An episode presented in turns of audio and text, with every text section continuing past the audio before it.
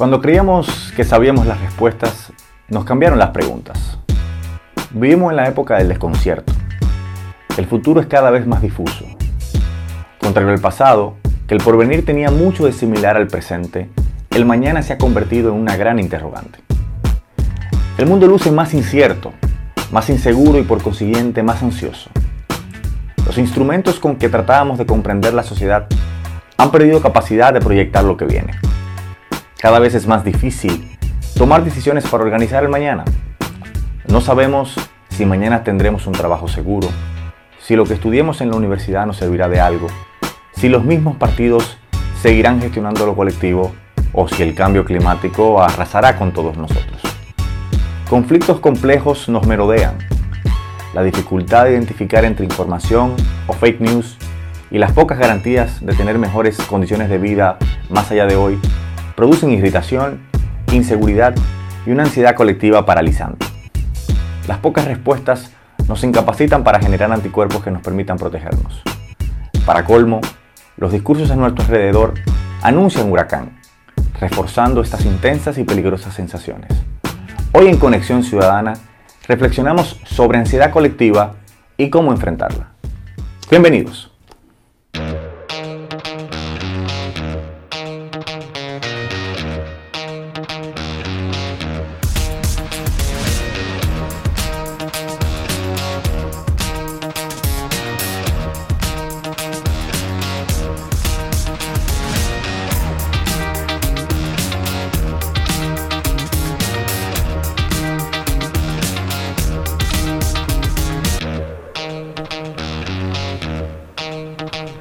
Bienvenido Javier Freites. Bienvenido Bartolomé Pujal, sean todos bienvenidos a esta segunda edición del Conexión Ciudadana, el podcast. Este es el segundo episodio. El segundo episodio de Conexión Ciudadana, el podcast, transmitido desde el cuartel estudio. Este será nuestra casa definitiva, donde estaremos compartiendo las reflexiones cada semana, cada día. Depende de cómo nos salga a nosotros. Esto no va a tener un rigor. Lo que trataremos es de brindarles a ustedes eh, nuestras reflexiones cada, cada semana al menos. Bueno, Javier, ¿de qué vamos a hablar hoy? Bueno, el disparador puso en contexto eh, el episodio de este día. Nosotros traemos sobre la mesa un debate interesante sobre la ansiedad colectiva que está viviendo eh, Occidente. Hemos ido derrumbando los paradigmas, eh, el, el, gran nivel de incertidumbre que tiene la gente sobre sobre el futuro, sobre el futuro que nos espera, donde la, información está tan saturada que tal vez nos, ha sobrecargado de tal manera que no nos permite detenernos a reflexionar y a discutir sobre los temas eh, del presente. Y hay muchas situaciones que tenemos que traer, como es el tema de la precariedad del, del trabajo, del empleo, del salario y todo lo que eso conlleva. Sabes que eh, el tema de la ansiedad colectiva es una... Eh, yo creo que la principal preocupación que tiene hoy Occidente sin saber que es una preocupación. Porque el tema de lo que estamos viviendo hoy da cuenta precisamente mm, de una sociedad que se ha quedado sin respuesta respecto al presente y respecto al futuro. Ya hay, y como lo vamos a ver en otros de los episodios, se habla del fin del trabajo, eh, se habla de que no habrá eh, en el futuro la capacidad de emplear a todo el mundo. Eh, se ponen sobre la mesa reflexiones como em, de que se está creando un, mundo para los ricos, de que no sabemos si lo que estudiamos nos va a servir a nosotros para poder sobrevivir. Y eh, en tiempos de tanta incertidumbre, parecería que la receta, como dice Inerati, el filósofo español, eh, parece ser que la receta ante, la ansiedad será la, serenidad. La serenidad. Es decir, nosotros no estamos hoy gestionando, por ejemplo, el tema de la seguridad, sino gestionando la inseguridad. O sea, vemos cómo hay conflictos en todo Occidente. Eh, el tema del ISIS, por ejemplo, que nos remueve todo lo que nosotros conocíamos, de cómo, de, de, las clásicas guerras a guerras que hoy día eh, se hacen con saña, con odio, en base a, a, cosas que creíamos que eran superadas, pero que hoy se han ido intensificando y sofisticando. Entonces, frente a eso, nosotros pareceríamos que no tenemos la capacidad de cómo organizarnos respecto al mañana. Y efectivamente, una de las grandes preocupaciones que, genera este, esta ansiedad colectiva es cómo empezamos a cuestionar eh, de manera tremenda eh, la democracia, la, incapacidad de la democracia de servirnos como un marco que sirva para acomodar eh, los distintos y grandes retos que enfrenta la humanidad de hoy, porque no solamente hablamos de, la incertidumbre con respecto al empleo, la capacidad de, trabajar, de, eso que planteabas hace un rato sobre lo, que estudiamos, parece ser que no va a servir de nada para, el mañana. Es decir, cada vez la obsolescencia de, la preparación universitaria es más evidente, precisamente por la fuerza arrolladora que tiene la tecnología y cómo va cambiando todos los, paradigmas eh, de negocios. Y eso va creando también otras estructuras eh, laborales que se combinan eh, con situaciones que parecían haber sido superadas. La precariedad laboral de hoy se retrotrae a siglo XVIII, siglo XIX, donde el ciudadano no tenía prácticamente ningún tipo de derechos. Y todo lo que significó las, las conquistas de la, de la revolución industrial, de la lucha de la clase obrera, ese sentimiento colectivo, esa identidad colectiva, parece que se empieza a difuminar y los derechos de los trabajadores se empiezan a diluir entre nuevos paradigmas que nos ponen como emprendedores. Sin embargo, seguimos siendo, eh, teniendo la misma relación de, de empleo, de, o sea, tenemos el, tenemos el mismo patrono, sin embargo, en, una, en un contexto mucho más difuso, más diluido. Y, y eso va generando una situación donde se compromete primero eh, el tema de las pensiones, de la seguridad social, eh, y cómo los algoritmos empiezan a distribuir la carga del trabajo, no en partiendo de las necesidades del trabajador, sino de la rentabilidad del, negocio. Tú sabes que el trabajo yo creo que es el primer punto que eh, genera mucha ansiedad colectiva. Vamos a hablar de eso, vamos queremos hacer un episodio sobre el tema del fin del trabajo, pero eh, desde la década de los 70 hasta la actualidad se ha venido generando un desempleo estructural fruto de la revolución tecnológica. Así es. Es decir, la revolución tecnológica ha comenzado a eh, generar la capacidad de que puestos de trabajo que ocupaban seres humanos antes ahora lo, hagan máquinas. Sobre todo actividades físicas que eran repetitivas y que em, el desarrollo de la tecnología ha permitido que la máquina aprenda a hacerlo. Hay gente que eso dice, bueno, frente a eso hay gente que no va a poder eh, comenzar a, no va a poder eh, trabajar, teniendo en cuenta que el trabajo, el derecho al trabajo es de alguna manera la, puerta para otros derechos sociales como el de la seguridad social, el derecho a la salud, el derecho a la vivienda, etcétera, etcétera, porque si tú no trabajas no tienes fuentes de ingreso. Sin embargo, hay personas que, dicen, y recuerdo siempre a, a Jan García, que es colaborador de acá de Conexión Ciudadana, eh, de que en la misma medida en que se han, se han quitado esos puestos de trabajo del mercado, se han creado otros en donde implica un mayor nivel de conciencia, es decir, el componente humano que la, inteligencia artificial hoy día se, pregunta si podrá eh, reproducir, si es un límite para la inteligencia artificial o para la máquina, o si es, una, si es algo que va a poder superar.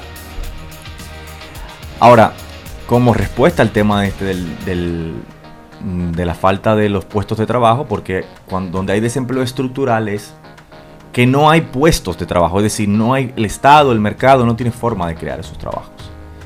Esa es la misma discusión que está pasando en países como Estados Unidos, como en países de Europa como España, Francia, Inglaterra, donde, eh, por ejemplo, el tema del taxi, lo que está pasando con Uber, con Cabify y demás, que se ha encontrado de frente una, a un colectivo organizado de los taxis que ha tenido, ha obtenido la posibilidad de tener una calidad de vida a través de ese, servicio. Lo mismo que pasa con el tema del Airbnb, que está generando un beneficio para nosotros los consumidores, pero para los, eh, los empresarios que tienen empresa del turismo, que tienen que pagar licencias, que tienen que pagar muchísimas prestaciones para poder, para poder mantener un negocio eh, de hotelería, genera situaciones de competencia mm, desleal. Ahora bien, frente a esa situación están los límites que tiene la política actual. Porque no podemos hablar de volver al pasado.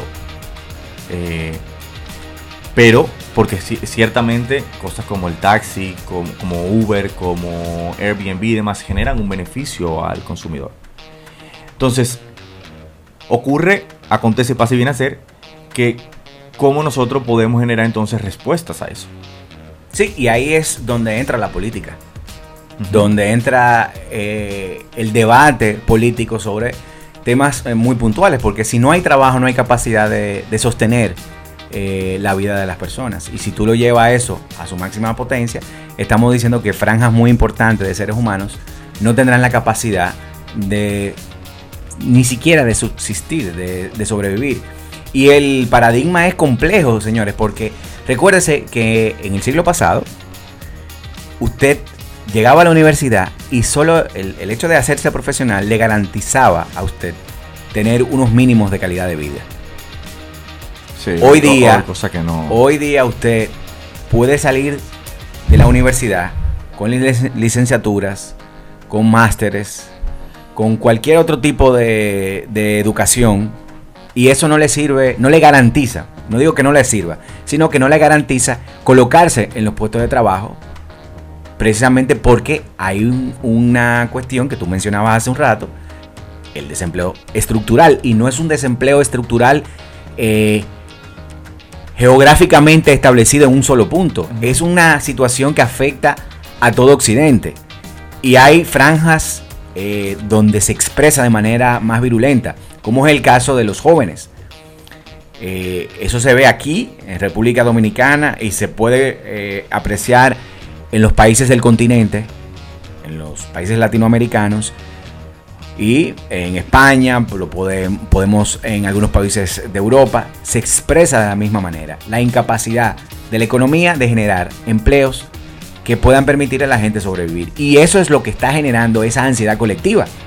El nivel de incertidumbre, de de la aparición de nuevos modelos de negocios, como por ejemplo tú mencionabas Uber, mencionaba, pero por ejemplo el Uber, eh, Uber Eats o Globo, que se dedican a la repartición de, de, comidas, por ejemplo.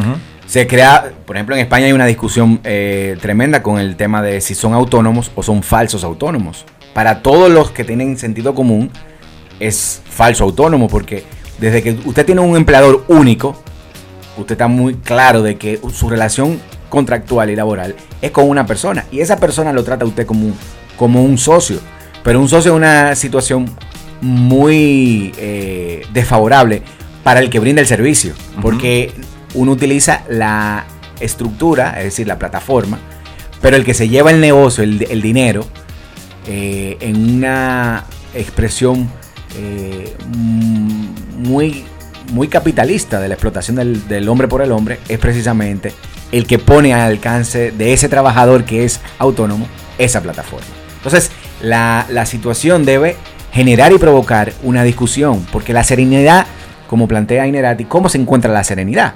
La serenidad tiene que hallarse en la política, en la discusión de la política, no creando unos escenarios donde no seamos capaces de resolverlo. Los seres humanos siempre hemos sabido lograr eh, enfrentar los problemas y los grandes retos que nos encontramos.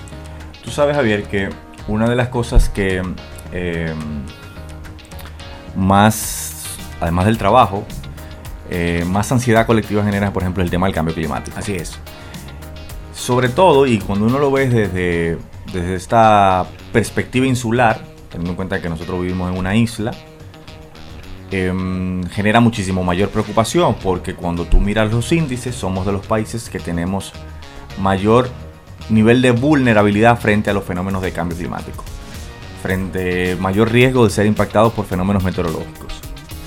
Ahora, cuando tú te das cuenta de, esto, em, me hace, me recuerda la reflexión de, de Sábato sobre el tema de la conciencia, de los niveles de impotencia que te genera a ti como ciudadano, y digo, mírense ustedes Nosotros. desde su individualidad, que le están diciendo que el mundo se está calentando, que el mundo que se está se están descongelando el, polo norte, de que eh, los niveles de precipitación están aumentando, de que cada por un lado y disminuyendo por otro. Claro, cada invierno es más eh, agresivo, cada verano es más agresivo.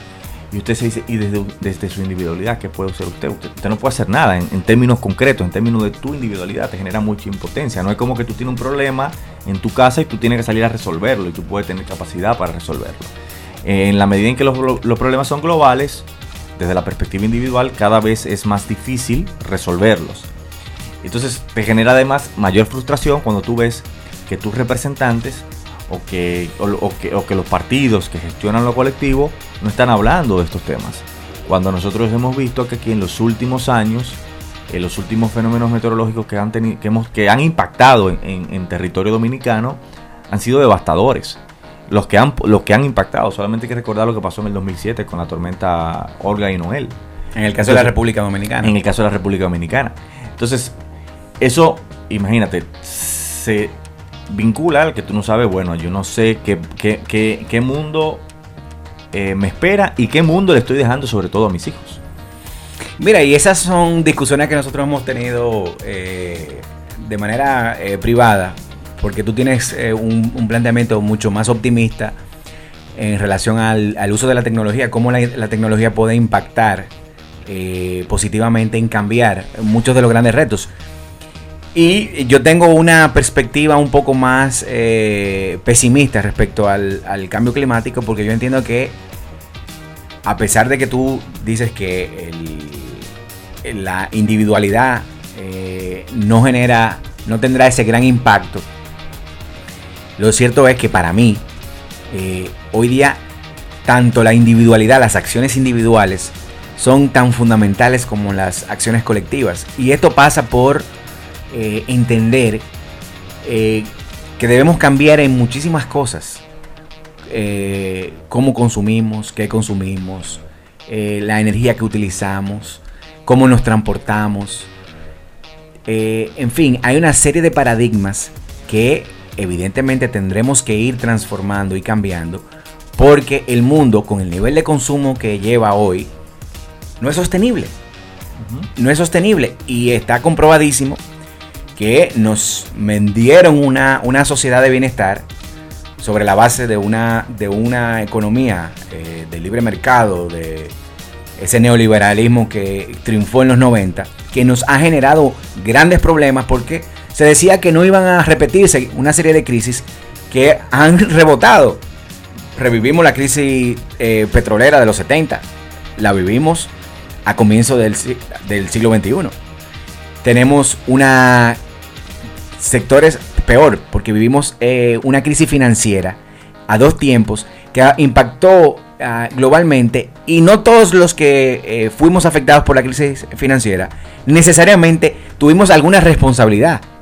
No especulamos con el sector inmobiliario, por ejemplo.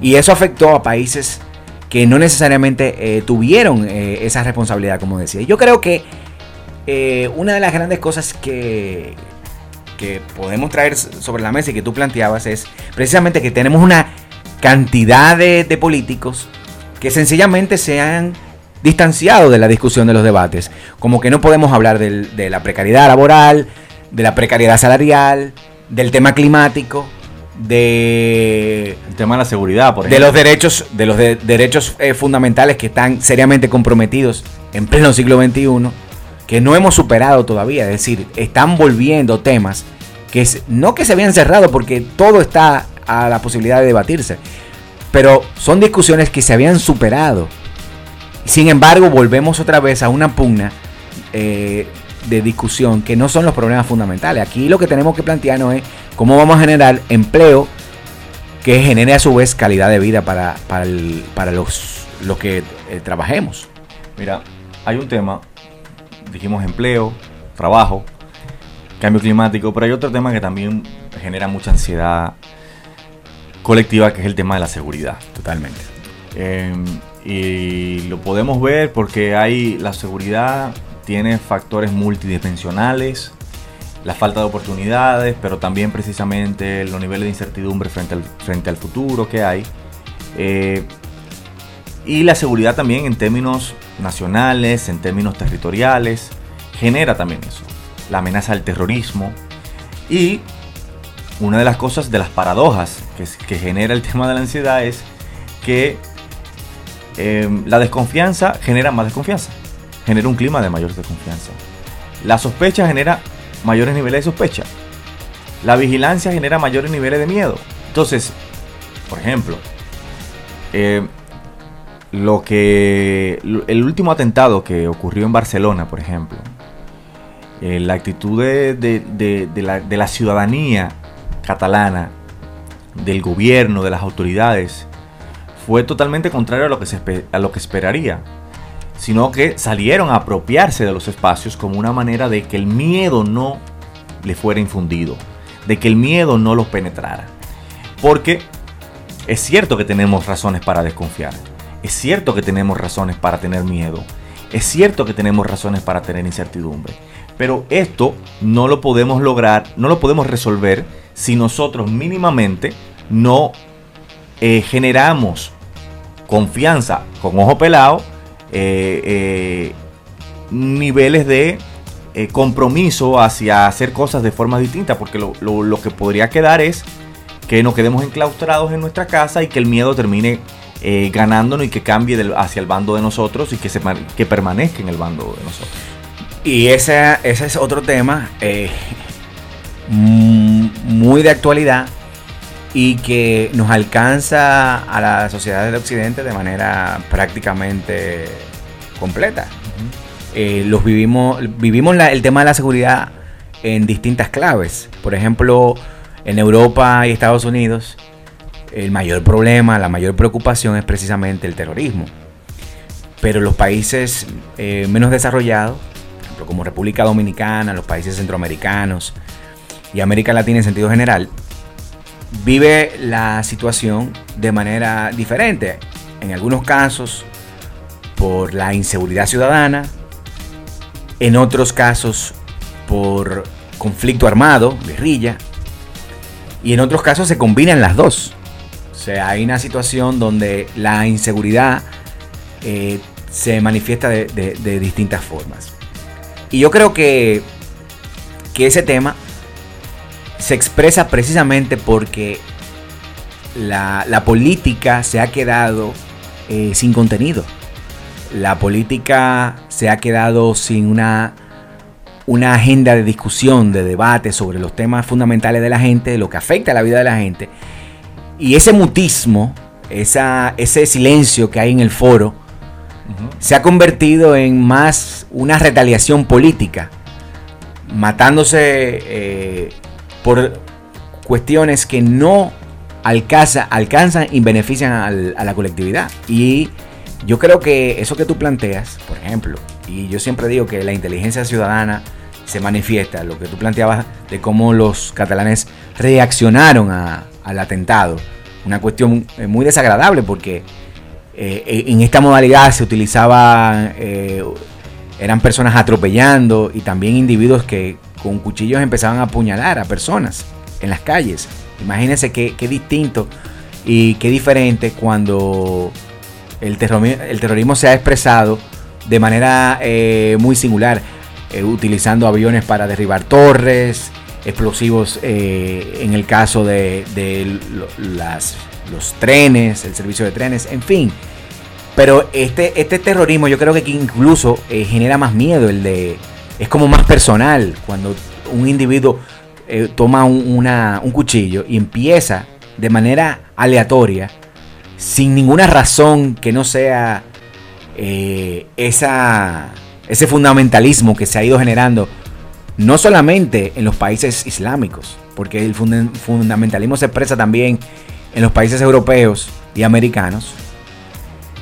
Eh, señores, estos temas necesitan discusión, una discusión seria, muy seria y muy comprometida. Sabes que hay un otro tema que es el tema de tema de las migraciones. Sí. El tema de las migraciones que sobre todo eh, en Europa, en Estados Unidos con la llegada de Trump.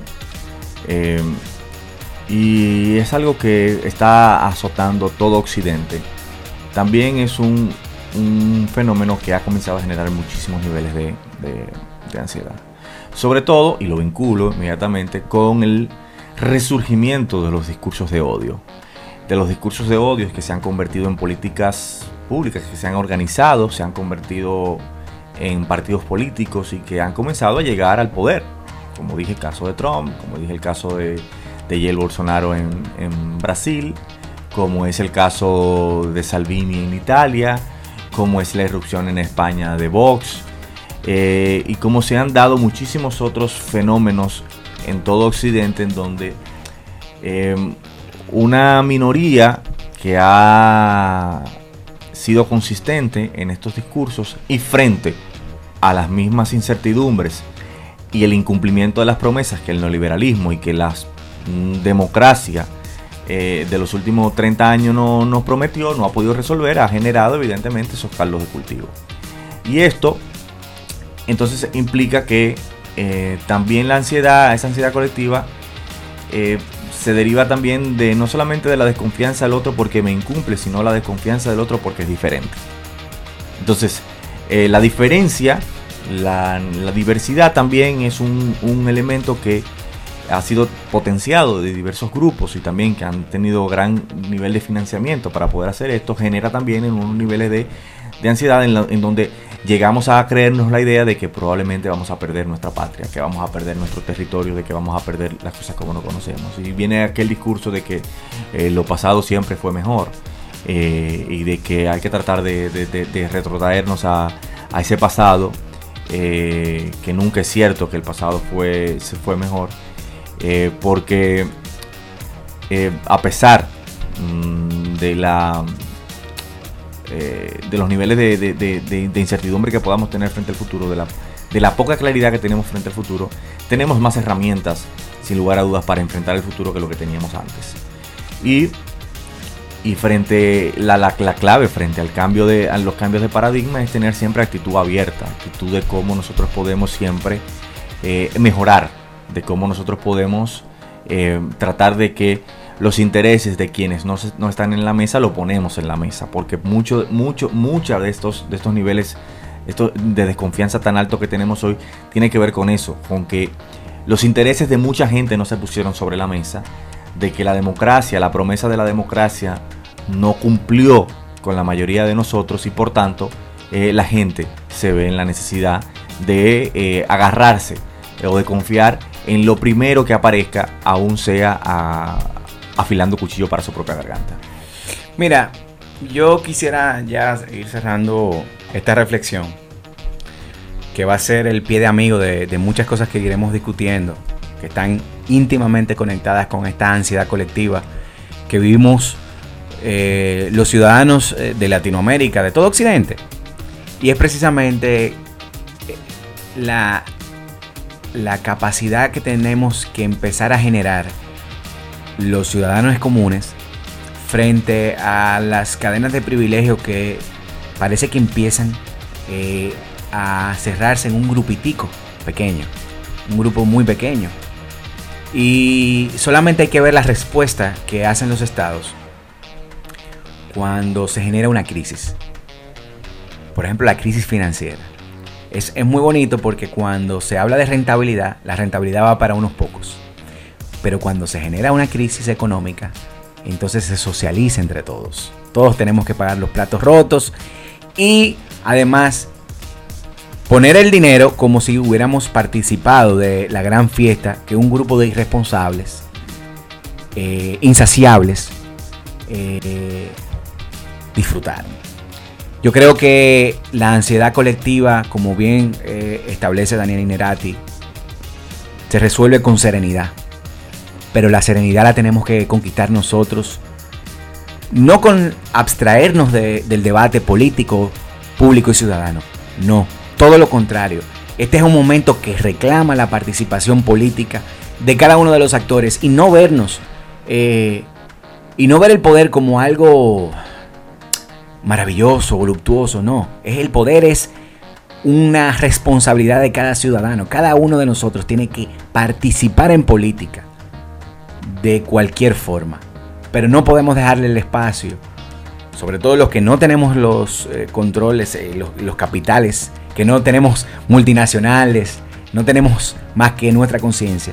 No podemos sencillamente desligarnos de la realidad política. Estamos obligados a participar. Yo creo que es difícil que nosotros podamos a veces eh, atraernos de esa realidad. Eh, y no se trata de abstraernos de la realidad, se trata de abstraernos de nuestros miedos, de la desconfianza, mm, de la incertidumbre, tratar de encontrar respuestas eh, a veces en nosotros mismos, en cuestiones muy básicas, pero sobre todo, como tú has dicho, de poder participar, de poder generar la posibilidad de que no el cambio se produzca con nosotros adentro, de que las acciones de nosotros eh, son las que van a producir de alguna manera esas respuestas que nosotros necesitamos. Quisimos comenzar este, este segundo episodio con este tema que parecería un poco filosófico, pero que como dice Javier, sienta las bases de muchas reflexiones que nosotros vamos a estar haciendo desde esta plataforma. No nos interesan los likes, nos interesan los contenidos, nos interesa conversar, abrir la conversación sobre lo que nadie está hablando. Eh, porque creemos que conversando podemos encontrar respuestas. Y a través de esta plataforma que puede conectarnos con el mundo entero, si la administramos bien, creo que tenemos la posibilidad de encontrar algunas claves para que realmente podamos tener una conexión ciudadana entre todos nosotros. Yo quisiera invitar a cada uno de los que nos escuchan y nos ven que nos pueden inscribir eh, libremente a través de nuestras eh, cuentas de redes sociales. Bartolomé Pujals en Instagram y Twitter, Javier Freites en Instagram y Twitter, pero también Conexión Ciudadana RD en eh, Instagram y Twitter. yo para nosotros sería un, gran motivo de, regocijo que ustedes eh, participen en esta discusión porque sus reflexiones servirán también para ir generando otras discusiones en este marco. Y recordarles que a través de la plataforma de Anchor pueden mandarnos eh, sus eh, preguntas, sus reflexiones a viva voz y nosotros podríamos ponerla aquí. Bueno, este es el final el próximo capítulo, la próxima semana, vamos a hablar del fin del trabajo. Y quizás tengamos invitados. Así que nos vemos